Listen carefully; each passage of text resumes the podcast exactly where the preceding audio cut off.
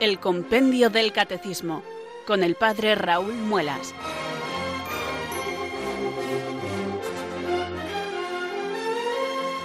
Muy buenas tardes, queridos oyentes de Radio María. Son las 4, las 3 en Canarias. Aquí comienza una nueva edición del Compendio del Catecismo. Reciban un saludo muy cordial del Padre Raúl Muelas, que un día más desde Talavera de la Reina les habla desde estos micrófonos de Radio María, la radio de la Virgen, la fuerza de la esperanza. Sed todos bienvenidos.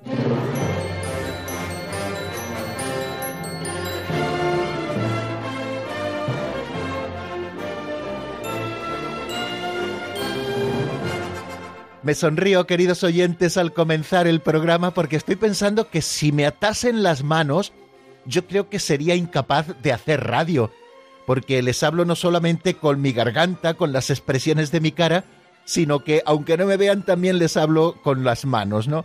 Y una de las cosas que hago siempre al comenzar eh, el estudio del compendio del catecismo, que es lo que estamos haciendo en este momento, es eh, dirigir mi mano hacia el libro que tengo siempre a mi izquierda, tomarle en las manos, acariciarle un poquito, pasar algunas páginas, para animarles a que ustedes también hagan lo mismo.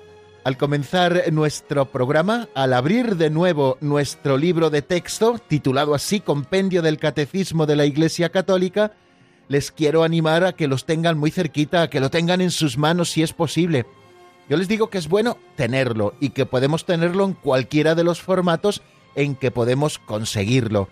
Eh, uno de los formatos es el formato digital en PDF o en, incluso en alguna aplicación que existe para tener el compendio del catecismo y siempre es bueno porque así vendrá con nosotros donde llevemos el teléfono móvil, que últimamente es a todas partes. Pero también les recomiendo que sobre todo para el estudio serio, sereno, sosegado, tengan también el libro impreso. Eh, es un librito editado por la Asociación de Editores del Catecismo, le tienen en varios formatos, eh, todos muy bien editados, unos un poquito más grandes, otros un poquito más pequeños. Bueno, pues el que mejor les convenga tener el libro impreso, tenerlo en las manos, abrirlo por la página o por el número que nosotros vamos a seguir estudiando, y eso les permite leer, releer, subrayar alguna palabra, enriquecerla luego buscando eh, más contenido a propósito de esa palabra. Bueno, pues esa es la tarea que de una manera muy sencilla cada tarde abordamos y lo hacemos siempre con ilusión, la ilusión del que viene al compendio del catecismo, no solamente por el prurito de saber más cosas sino sobre todo con el deseo de conocer más a Dios. Y como sabemos que esta tarea es imposible sin la asistencia de Dios mismo para que Él nos lo conceda, pues por eso cada día, al comenzar nuestro programa, le invocamos con fe y con esperanza, diciendo esta oración. Ven Espíritu Santo, llena los corazones de tus fieles y enciende en ellos el fuego de tu amor Envía, Señor, tu Espíritu que renueve la faz de la tierra. Oh Dios, que llenaste los corazones de tus fieles con la luz del Espíritu Santo, concédenos que, guiados por el mismo Espíritu, sintamos con rectitud y gocemos siempre de tu consuelo. Por Jesucristo nuestro Señor. Amén.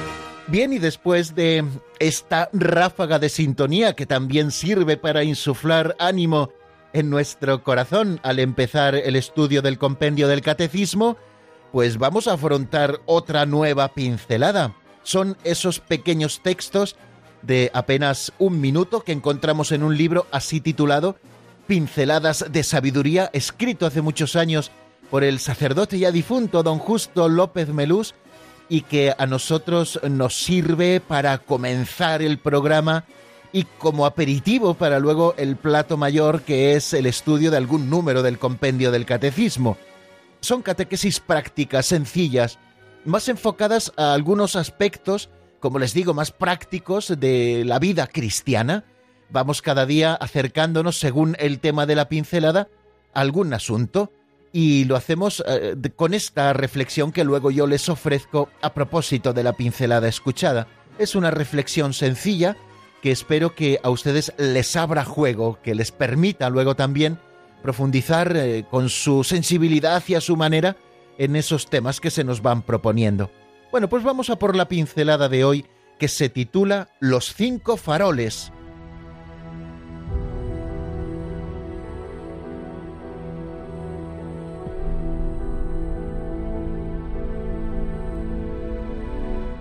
Los cinco faroles.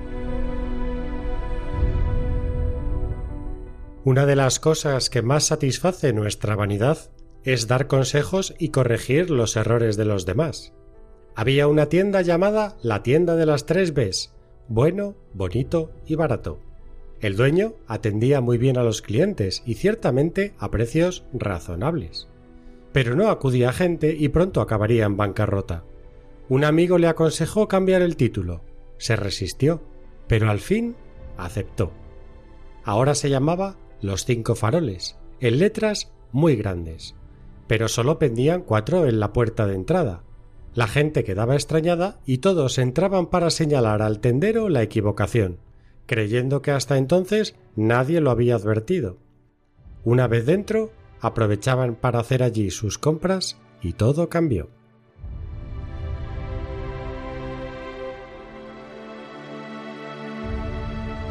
No me voy a detener, queridos amigos, en estudiar o en reflexionar en esta pincelada a propósito de cómo a veces los vendedores estimulan nuestra vanidad para que compremos. No, la pincelada de hoy, según mi sencilla forma de ver, nos invita a reflexionar en el afán que a veces tenemos los humanos de corregir a nuestros semejantes en sus equivocaciones. Qué hábil estuvo el comerciante protagonista de la historia para aprovechar esta coyuntura en su favor y relanzar así las ventas de su negocio. Este afán por corregirlo todo que tienen algunas personas puede ser fruto del orgullo que les hace considerarse superiores a los demás. En otras ocasiones proviene del hecho de llevar siempre puesta la lupa delante de los ojos para magnificar los errores de los que nos rodean y estar siempre reprochándoselos.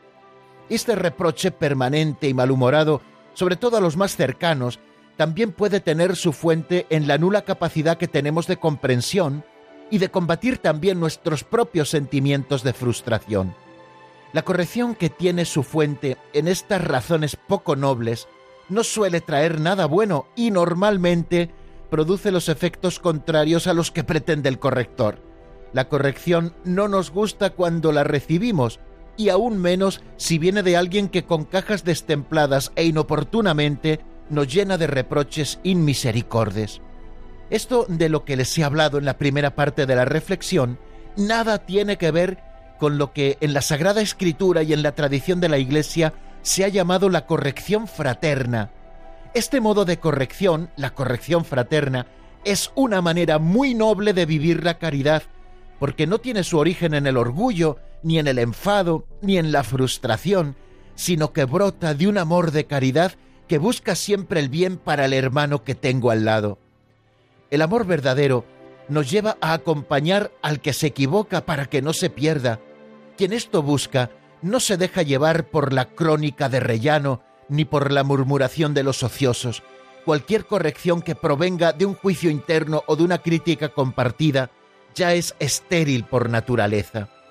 La actitud del que practica con su prójimo la corrección fraterna, como nos dice el Papa Francisco, es de delicadeza, prudencia, humildad, atención hacia quien cometió una culpa, evitando las palabras que puedan herir y asesinar al hermano.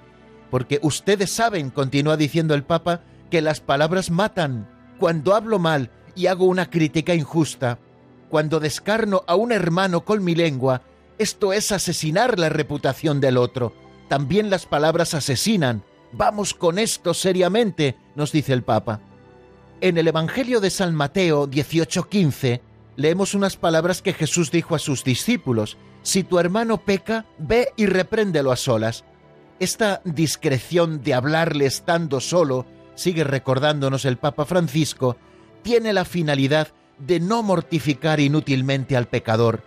Se habla entre los dos ningún otro escucha y todo acaba aquí. ¿Cómo ha de practicarse la corrección fraterna, algo tan recomendable y tan necesario en el seno de nuestra comunidad cristiana? Considero que esta práctica de caridad, que tiene que ver con la obra de misericordia enseñar al que no sabe, ha de reunir estas cuatro notas. En primer lugar, visión sobrenatural. En segundo lugar, humildad. En tercer lugar, delicadeza. Y en cuarto lugar, cariño. Recordad que lo que pretendemos corregir son comportamientos contrarios a la ley de Dios o a los deberes propios del Estado, o comportamientos que causan escándalo objetivo la corrección nunca ha de versar sobre aquellas cosas que no coinciden con mi opinión o con mi forma de ser y que por tanto a mí no me gustan. Visión sobrenatural es esa primera nota que ha de tener la corrección fraterna. Visión sobrenatural quiere decir que la motivación que nos anima es la santidad de la persona a la que corregimos. Quien corrige al hermano no puede hacerlo sin haberse encomendado antes al Espíritu Santo y sin haber discernido previamente en la oración la oportunidad y el modo en que ha de hacerse esa corrección para no humillar nunca a quien corregimos. La humildad es la segunda nota y nos lleva a examinar primero si esta actitud reprochable de mi hermano está también presente en mí, y tengamos presente que todos estamos hechos del mismo barro y que el que está de pie tenga cuidado de no caer, somos todos muy frágiles y hemos de proceder siempre con misericordia. Tercero, la delicadeza. Nos habla de cuidar el fondo y la forma para no herir y para que el corregido no se sienta juzgado. Han de evitarse siempre los comentarios hirientes y las bromas de mal gusto que nos sacan de ese ambiente sobrenatural que ha de acompañar siempre a esta práctica de la caridad. Y por último, la última nota es el cariño, ese cariño que nos lleva a dar siempre la cara y no hacerlo desde el anonimato, porque sabemos que aquel a quien nos dirigimos es un hermano y no un enemigo o alguien que nos resulte indiferente. El corregido es alguien a quien queremos ser leales y al que no queremos dejar en la cuneta del error. Recordad amigos que todo lo que decimos sobre cómo hacer la corrección fraterna también es aplicable al modo de recibirla. Partimos, como antes decía, de que afectivamente no nos gusta que nos corrijan. Es una consecuencia también de la soberbia que nos cerca. Recibamos pues la corrección con visión sobrenatural, con humildad, con la delicadeza del agradecimiento y con el cariño redoblado hacia aquel que se preocupa por ti, incluso jugándose que te enfades con él.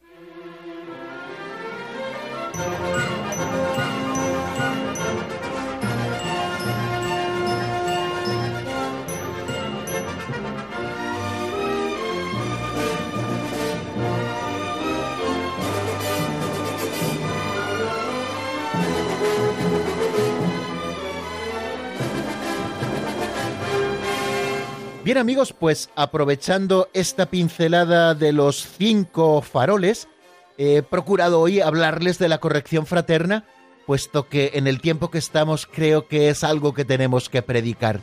Es siempre tan necesario y qué distinto es de aquel que anda siempre haciendo reproches a los demás. La corrección fraterna, como hemos visto, nace de la caridad. Y de la caridad también nace nuestro deseo de seguir avanzando en el estudio del compendio del catecismo, porque lo que buscamos es conocer mejor a Dios para que conociéndole le amemos mucho más y amándole mucho más mejor le sigamos. Así que vamos a seguir con nuestra rutina de cada día. Ya saben que después de la pincelada afrontamos el repaso de lo visto en nuestro último programa. Ayer, en ese avance de materia que hacemos cada día, nos centramos en el número 139 que se pregunta con qué símbolo se representa al Espíritu Santo. Y responde este número 139 diciendo que son numerosos los símbolos con los que se representa al Espíritu Santo. El agua viva, que brota del corazón traspasado de Cristo y sacia la sed de los bautizados, la unción con el óleo, que es signo sacramental de la confirmación, el fuego, que transforma cuanto toca, la nube oscura y luminosa en la que se revela la gloria divina, la imposición de manos por la cual se nos da el Espíritu, y la paloma que baja sobre Cristo en su bautismo y permanece en él. Son todos símbolos del Espíritu Santo. Evidentemente no decimos que el Espíritu Santo sea una lengua de fuego o que el Espíritu Santo sea una nube o que el Espíritu Santo sea agua, o sea una unción, o sea una paloma. Son formas que Él ha ido adquiriendo para comunicarse con nosotros y para efectuar en nosotros esa magnífica obra que Él realiza y de qué manera en este último tiempo después de Cristo, a la espera de que Jesucristo vuelva sobre las nubes del cielo, para que esa santidad que el Espíritu Santo siembra en los fieles sea la que brille por toda la eternidad. El número 139, como ven, nos habla de varios símbolos. El primero de ellos es el agua, ese agua que refresca, agua que apaga la sed, agua que purifica. Y teniendo en cuenta lo que es el agua en nuestra vida natural, podremos comprender un poquito mejor lo que es el Espíritu Santo en nuestra vida sobrenatural. Igual que el agua es necesario para vivir, el Espíritu Santo es necesario para que nosotros podamos vivir cristianamente. Si nadie puede decir que Jesucristo es Señor si no es bajo la inspiración del Espíritu Santo, cuánto más nunca podremos ser justos, justificados, purificados, si el Espíritu Santo no actúa en nosotros. Este símbolo del agua adquiere su mayor riqueza en el bautismo. El sacerdote bendice el agua para que ese agua tenga el poder de santificar, de darnos la vida nueva. Bueno, pues ese que lo posibilita es el Espíritu Santo, del que es signo el agua. Y también nos habla el agua que brota del costado de Cristo, ese agua que purifica y sacia la sed de todos los bautizados. Bien, el agua que brota del Espíritu Santo que se convierte en un manantial, que se convierte en un río, cuyo caudal va enriqueciendo a su paso, un caudal que nadie puede vadear, bueno, recuerden aquella imagen del profeta, de ese agua que manaba del lado derecho del templo. Bueno, pues uno de los símbolos del Espíritu Santo, como vemos, es el agua. Otro es el de la unción. Tanto es así que la unción es el signo del sacramento de la plenitud del Espíritu Santo, el que llamamos sacramento de la confirmación. Cuando el obispo, o el que él envía a confirmarnos, unge nuestra frente con el santo crisma y nos dice esas palabras, recibe por esta señal el don del Espíritu Santo.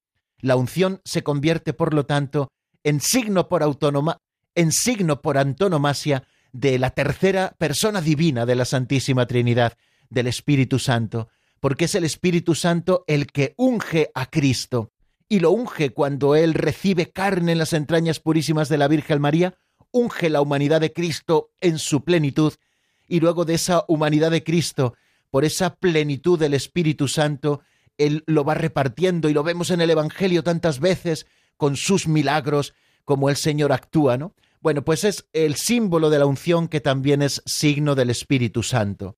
Como vemos que al paso del Señor el Espíritu Santo se va haciendo presente, cubre a María con su sombra y ella concibe del Espíritu Santo al Señor, a Cristo en sus entrañas, impulsa a Simeón a ir al templo, es el Espíritu Santo del que van emanando esas curaciones y esas acciones salvíficas del Señor. Es el Espíritu Santo el que resucita a Jesús de entre los muertos y es ese Espíritu Santo el que Cristo nos envía desde el cielo junto con el Padre, donde permanece sentado a la derecha de Dios intercediendo por nosotros por toda la eternidad. Otro de los signos al que hacíamos referencia ayer es el signo del fuego, el fuego que simboliza la energía transformadora de los actos del Espíritu Santo. Igual que el fuego todo lo transforma, pues así el Espíritu Santo donde llega todo lo transforma.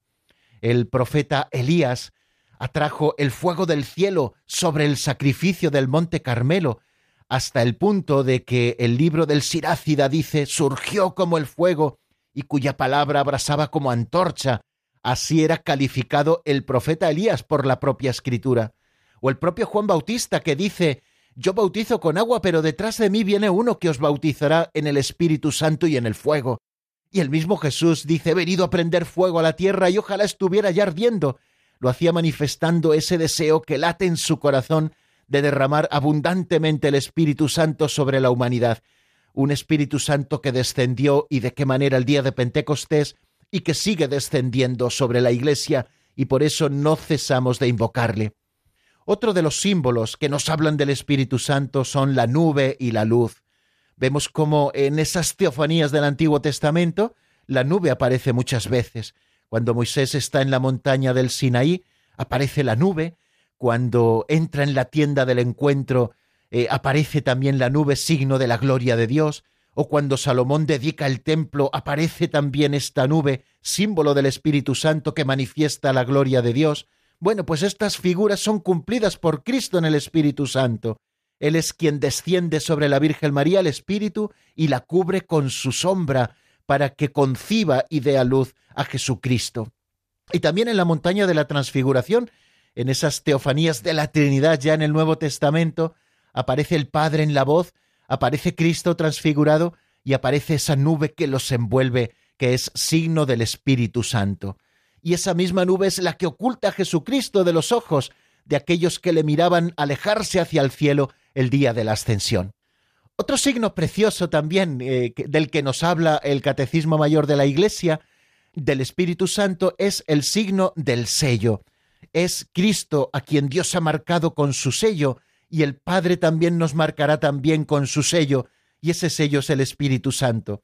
De ahí que por la unción del Espíritu Santo digamos que tres eh, sacramentos, el bautismo, la confirmación y el orden sacerdotal, imprimen carácter que es como un sello indeleble, invisible a nuestros ojos, pero indeleble, o sea que no se puede borrar. Hemos sido marcados con el sello del Espíritu Santo. Y también aparecen otros signos que nos hablan, símbolos que nos hablan del Espíritu Santo. La mano, por ejemplo, vemos cómo el gesto de la imposición de las manos es utilizado muchas veces por Jesucristo, que cura a los enfermos así, que bendice también a los niños, y esto mismo harán también los apóstoles después de la ascensión y después de venir el Espíritu Santo. Imponen las manos para transmitir una fuerza, un don, un poder. En la carta a los Hebreos, la imposición de las manos figura en el número de los artículos fundamentales de su enseñanza. Este signo de la efusión todopoderosa del Espíritu Santo, la Iglesia lo ha conservado especialísimamente en sus epíclesis sacramentales. Cuando el sacerdote va a consagrar, impone las manos sobre las ofrendas y hace esa invocación del Espíritu Santo para que realice el milagro que nosotros esperamos, para que sea una realidad ese signo que estamos celebrando. Otro símbolo que nos habla del Espíritu Santo es el dedo. Por el dedo de Dios expulso yo los demonios, dice Jesucristo en el capítulo 11 de San Lucas. Si la ley de Dios ha sido escrita en tablas de piedra por el dedo de Dios, la carta de Cristo entregada a los apóstoles está escrita no con tinta, sino con el Espíritu de Dios vivo, no en tablas de piedra, sino en las tablas de carne del corazón. El Beni Creator Spiritus, ese himno tan conocido y tan querido en la Iglesia, llama fijaros al Espíritu Santo como dedo de la diestra del Padre. Y el último símbolo al que hace alusión este número que estamos estudiando del compendio del Catecismo, el 139, es el de la paloma, al final del diluvio, si recuerdan, Noé suelta una paloma que vuelve después con una rama tierna de olivo en el pico, signo de que la tierra es habitable de nuevo. Cuando Cristo sale del agua de su bautismo, el Espíritu Santo desciende sobre él en forma de paloma y se posa sobre él. Y el Espíritu Santo también desciende y reposa en el corazón purificado de los bautizados. En algunos templos, la santa reserva eucarística se conserva en un receptáculo metálico en forma de paloma, el columbarium, suspendido por encima del altar, símbolo de la paloma para sugerir el Espíritu Santo, que es tradicional en la iconografía cristiana, y que nos está hablando también en el caso del columbarium de esa unidad que existe entre la Eucaristía, que es Jesucristo vivo, y el Espíritu Santo. Bueno amigos, hasta aquí el resumen de lo visto en nuestro último programa. Vamos a dar un paso adelante, que nos quedan muchas cosas que conocer del Espíritu Santo.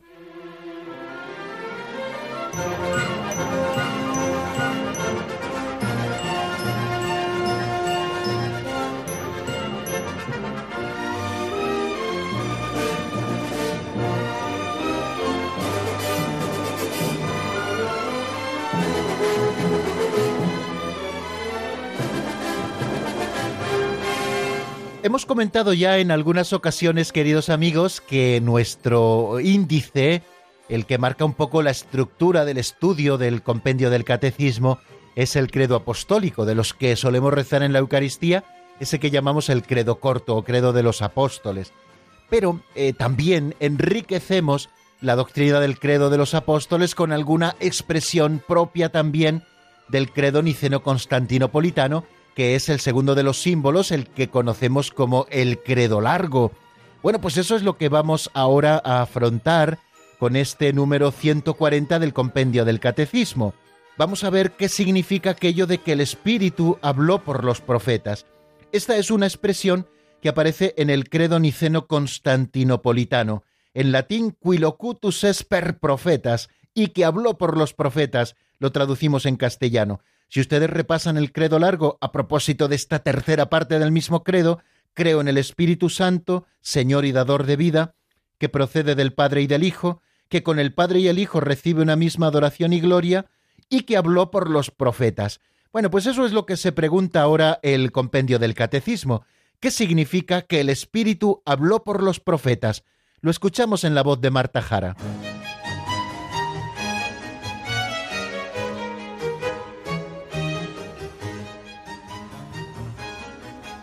Número 140. ¿Qué significa que el Espíritu habló por los profetas?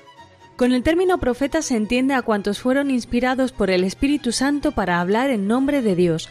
La obra reveladora del Espíritu en las profecías del Antiguo Testamento halla su cumplimiento en la revelación plena del misterio de Cristo en el Nuevo Testamento.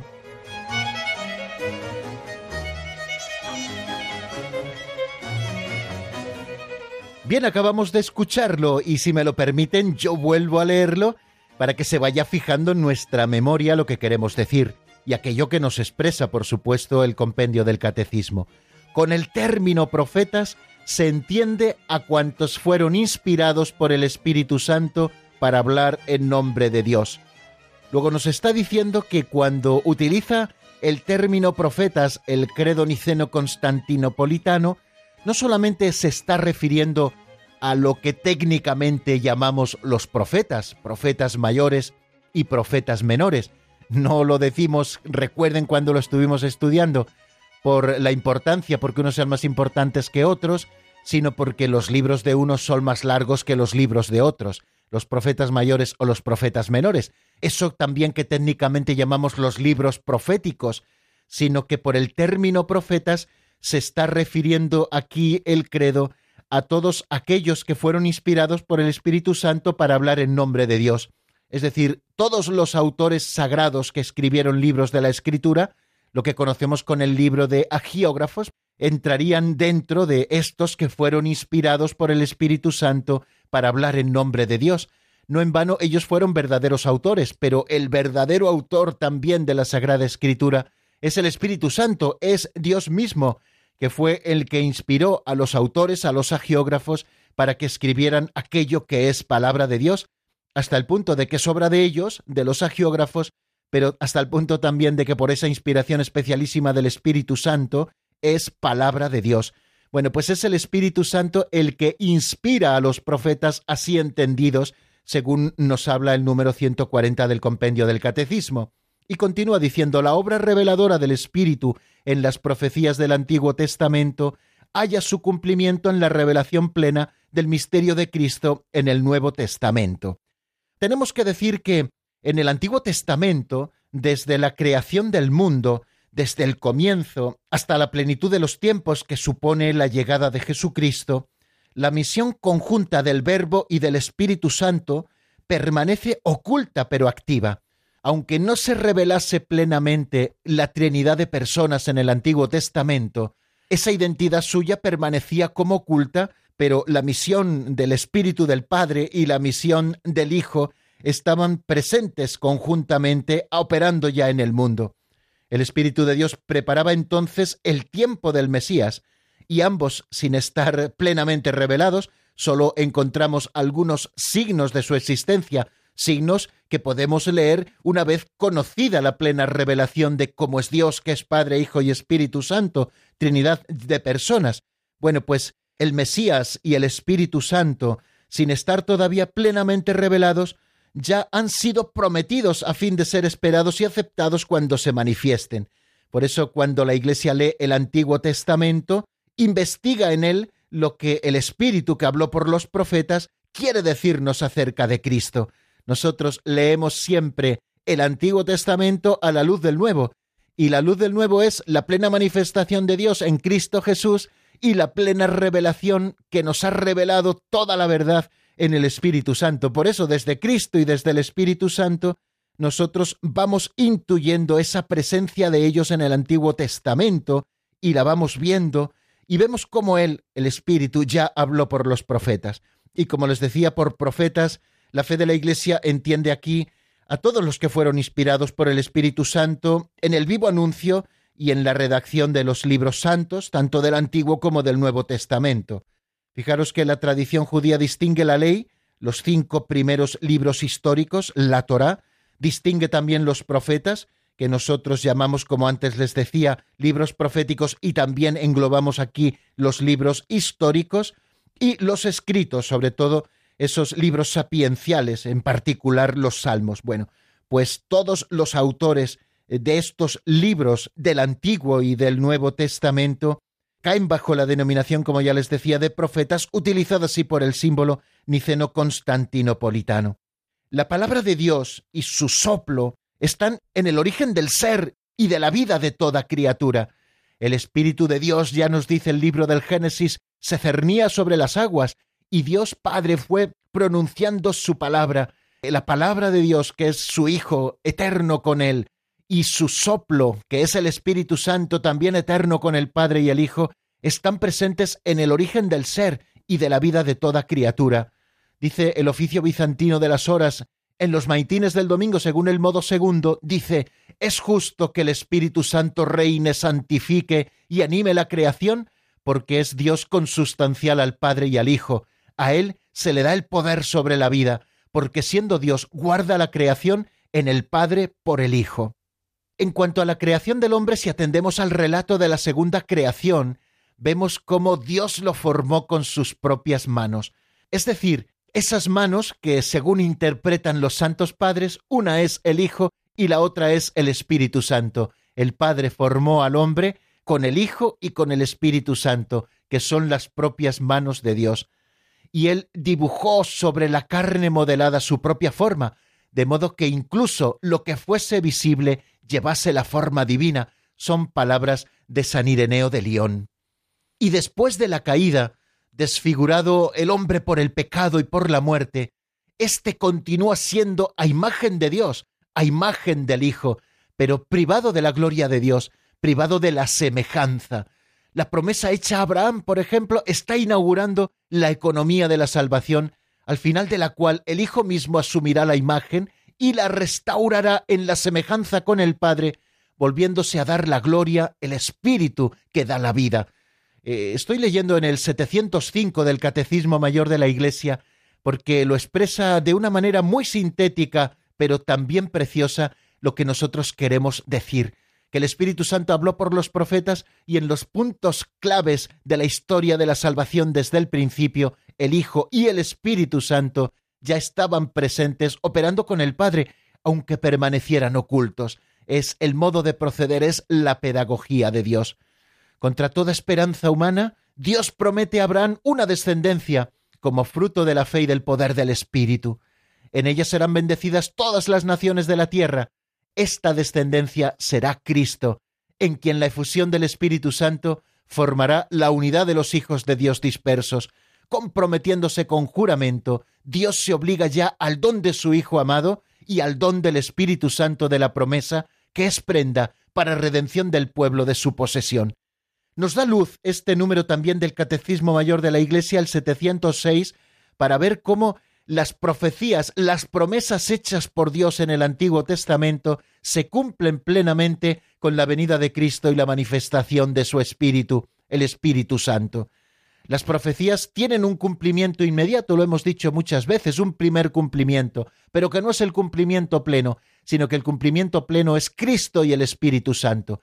Por eso ahora cuando el Catecismo Mayor de la Iglesia, a propósito de que habló por los profetas, nos anima a centrarnos en considerar esa promesa que Dios hizo a Abraham, nos dice que ya se estuvo comprometiendo a enviarnos a su Hijo y a su Espíritu Santo, porque esa descendencia incontable que estará reunida en un solo pueblo, no se cumple plenamente en Abraham, sino que se cumple en Jesucristo. En Él sí que hay pleno cumplimiento de la promesa, porque Él es el origen de una nueva humanidad, y es el Espíritu Santo el que nos configura en la unidad.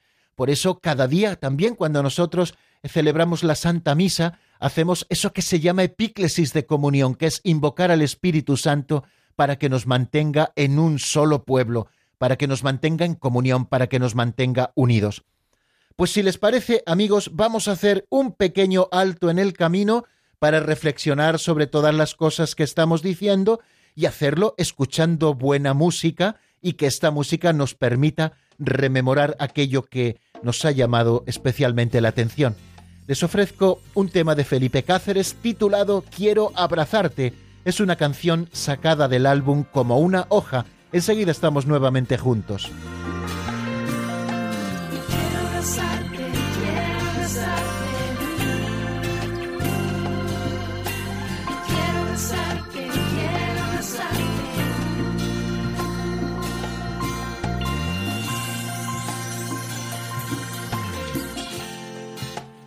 Traigo ante ti mi corazón para adorarte a ti. Cansado estoy de esto, Señor, de no sentir tu voz en mi corazón. Dispuesto estoy a tu voluntad. Aquí estoy Jesús. Pon sobre mí gotas de amor. Pon en mí tu luz y así poder servir. Quiero sentirme amado quiero entregarme en tus brazos. Quiero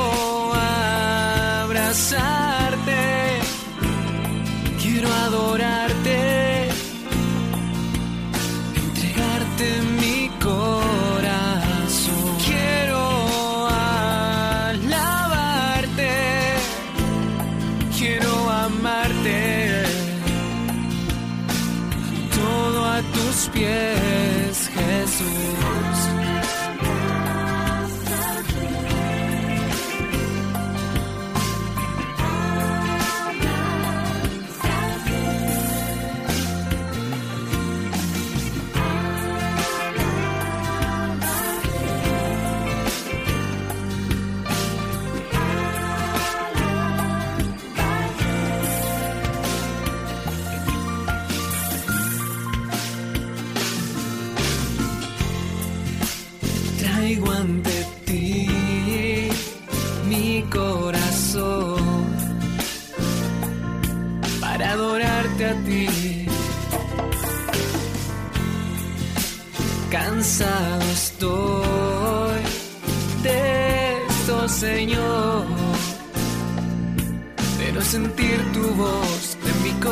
corazón.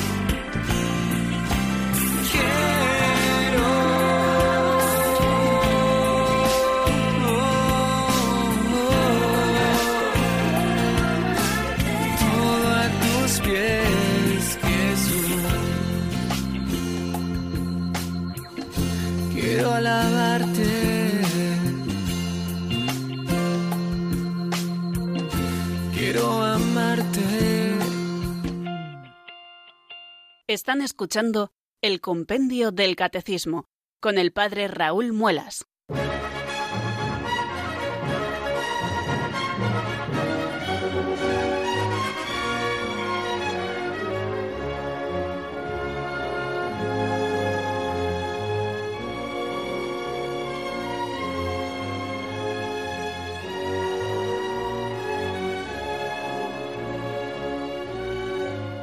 Y apuntado con toda sencillez, como hemos hecho, lo que significa que el Espíritu Santo habló por los profetas, damos un pasito adelante con el número 141, que se pregunta cuál es la obra del Espíritu Santo en Juan el Bautista, el mayor de los nacidos de mujer, el último de los profetas. Vamos a escucharlo en la voz de Marta.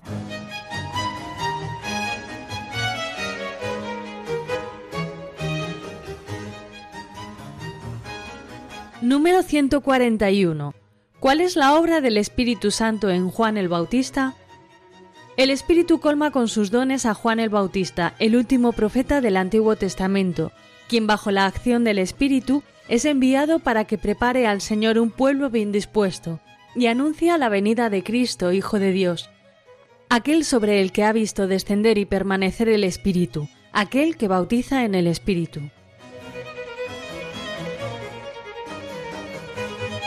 La acción silenciosa del Antiguo Testamento, comenzada desde el principio, que nos ha hablado también a lo largo de la historia de la salvación por los profetas, adquiere una plenitud inusitada en la figura del último profeta, del precursor del Señor, de Juan el Bautista. Por eso le dedica un número el compendio del Catecismo, el 141, que dice lo siguiente, como hemos escuchado, el Espíritu colma con sus dones a Juan el Bautista, el último profeta del Antiguo Testamento, quien bajo la acción del Espíritu es enviado para que prepare al Señor un pueblo bien dispuesto y anunciar la venida de Cristo, Hijo de Dios, aquel sobre el que ha visto descender y permanecer el Espíritu, aquel que bautiza en el Espíritu. Como bien sabemos, la figura de Juan el Bautista es muy especial, el mayor de los nacidos de mujer, como le dice Jesucristo, Hijo de Dios, y también primo, por supuesto, de Juan el Bautista. Hubo un hombre enviado por Dios que se llamaba Juan. Así comienza a hablar eh, el evangelista Juan de Juan el Bautista, un hombre lleno del Espíritu Santo ya desde el seno de su madre. Cuando Isabel oyó el saludo de María, nos dice el Evangelio de San Lucas, la criatura saltó de alegría en su seno, porque llenó ya a Juan el Bautista por esa misión tan especial, la de ser el precursor el que preparara los nuevos tiempos, recibió a ese don de ser justificado con la plenitud del Espíritu Santo ya en el seno de su madre. Por eso la Iglesia siempre ha reconocido, y así los padres, en Juan, ese Elías que había de venir. El fuego del Espíritu lo habita a Juan y le hace correr delante como precursor del Señor que viene. En Juan el precursor, el Espíritu Santo culmina la obra de preparar al Señor un pueblo bien dispuesto. Por eso decimos que Juan es más que profeta, porque en él el Espíritu Santo consuma el hablar por los profetas al que nos hemos estado refiriendo hace un momento. Juan termina ese ciclo de los profetas que inauguró Elías y anuncia ya la inminencia de la consolación de Israel. Es la voz del consolador que llega, como lo hará el Espíritu de verdad. Vino como testigo para dar testimonio de la luz. Con respecto a Juan, el Espíritu colma así las indagaciones de los profetas y la ansiedad de los ángeles. Aquel sobre quien veas que baja el Espíritu y se queda sobre él, ese es el que bautiza con el Espíritu Santo. Y yo lo he visto y doy testimonio de que este es el Hijo de Dios, y señala a Jesucristo como el Cordero de Dios que quita el pecado del mundo. con Juan el Bautista, por lo tanto, el Espíritu Santo inaugura, prefigurándolo, lo que realizará con y en Cristo, volver a dar al hombre la semejanza divina de la que antes hablábamos. El bautismo de Juan era para el arrepentimiento, el bautismo del agua y del Espíritu Santo de Cristo será verdaderamente para el nuevo nacimiento. Bueno, pues después de detenernos brevísimamente, queridos amigos, en la figura de Juan el Bautista y cómo actúa en él y en su ministerio el Espíritu Santo, vamos a abrir los teléfonos del programa 910059419, 910059419 y enseguida estamos nuevamente juntos. Mientras ustedes van marcando, pues bueno, vamos a ir escuchando una canción preciosa de Francisco Abello que se titula Que mi alma alabe al Señor. Está sacada esta canción del álbum Navegar hacia tu amor. Bueno, pues si quieren hablar con nosotros, ya saben, 91 005 94 19 y estaremos encantados de recibir sus llamadas y conversar un ratito juntos. Enseguida nos escuchamos. Que mi alma alabe al Señor y proclame todas sus maravillas. En ti me gozaré y me regocijaré y cantaré tu nombre, oh Señor. Y cantaré tu nombre, oh Señor.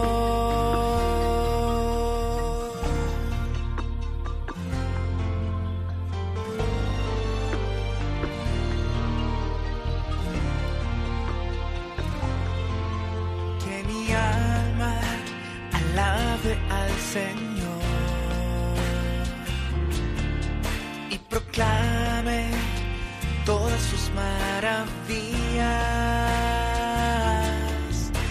En ti me gozaré y me regocijaré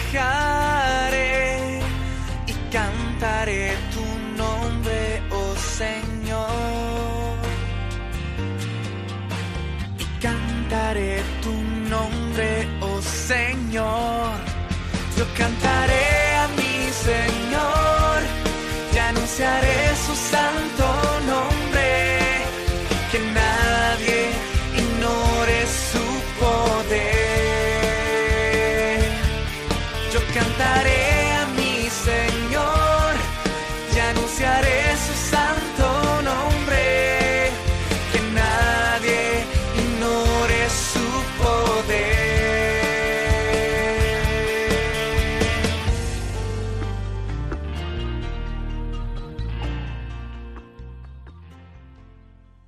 Están escuchando el Compendio del Catecismo con el Padre Raúl Muelas.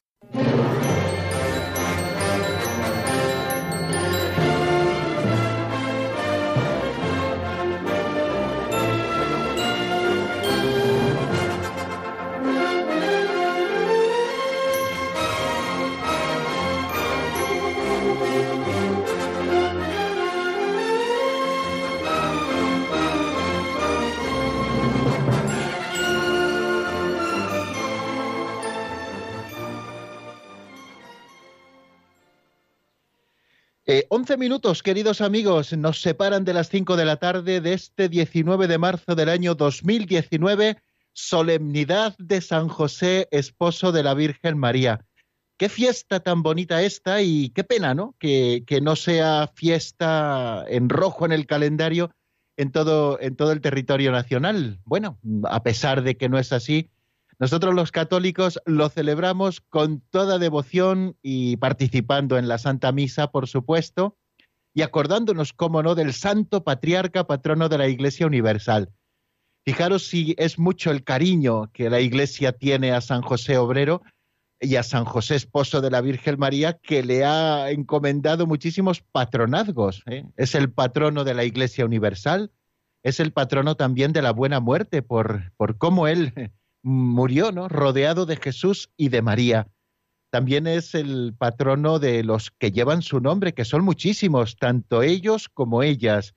Pues a todos ellos que llevan el nombre de José en este día, y mientras esperamos sus llamadas en el 910059419, pues a todos ellos yo quiero felicitar especialísimamente a los Josés, Josefas, Pepitos y Pepitas. Un abrazo muy fuerte hoy, eh, en especial en este día del Santo Patrono. También es patrono de los papás y hoy también quiero eh, felicitarles especialísimamente y decirles que ya lo he hecho y esta tarde volveré a hacerlo, eh, encomendarles de manera muy particular a San José, el esposo de la Virgen María, aquel que tuvo que hacer las veces de padre en el hogar de Nazaret. Eh, así que, bueno, pues es una alegría poderles felicitar a todos ellos y en especial, permítanmelo, a mi padre, que sin duda ninguna nos estará escuchando eh, en este momento. Pues mi felicitación también para él.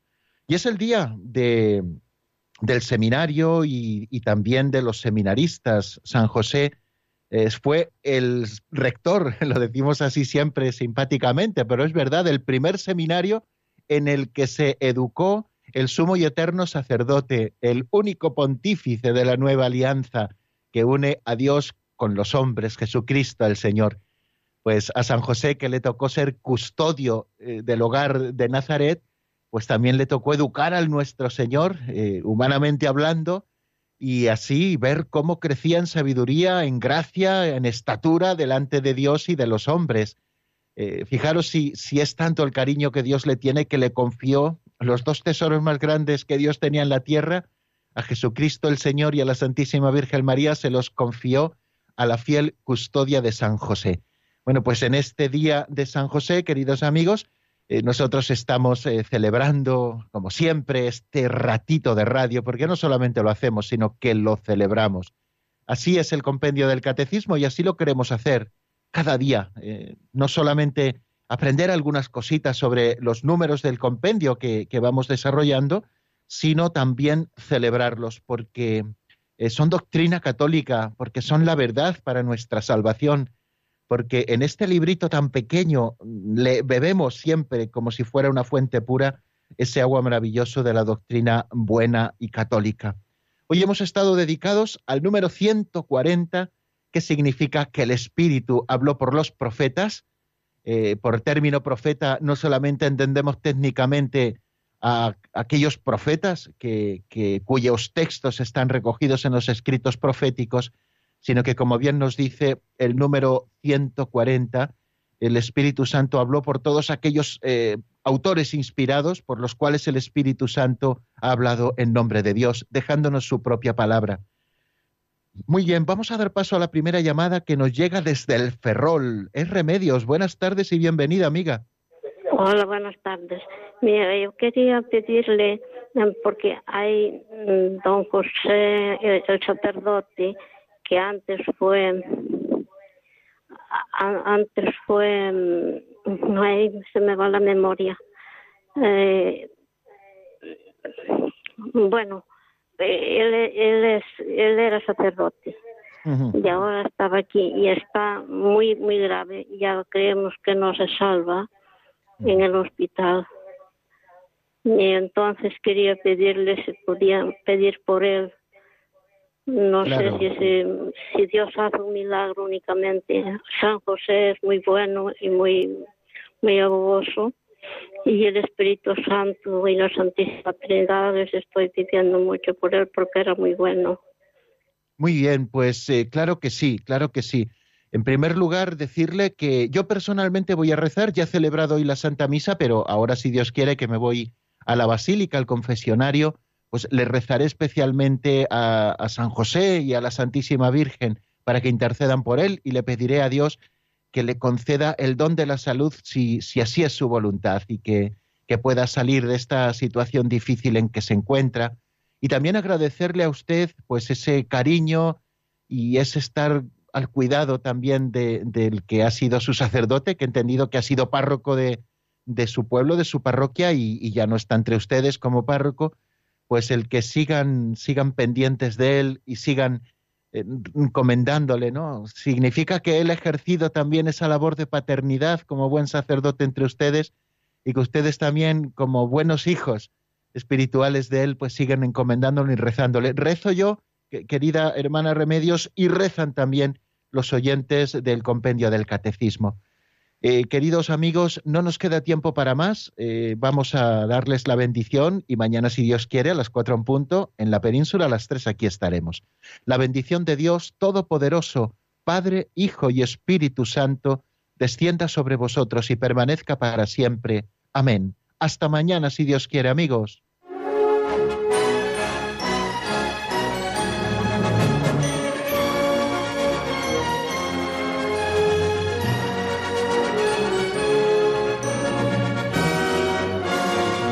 El Compendio del Catecismo con el Padre Raúl Muelas.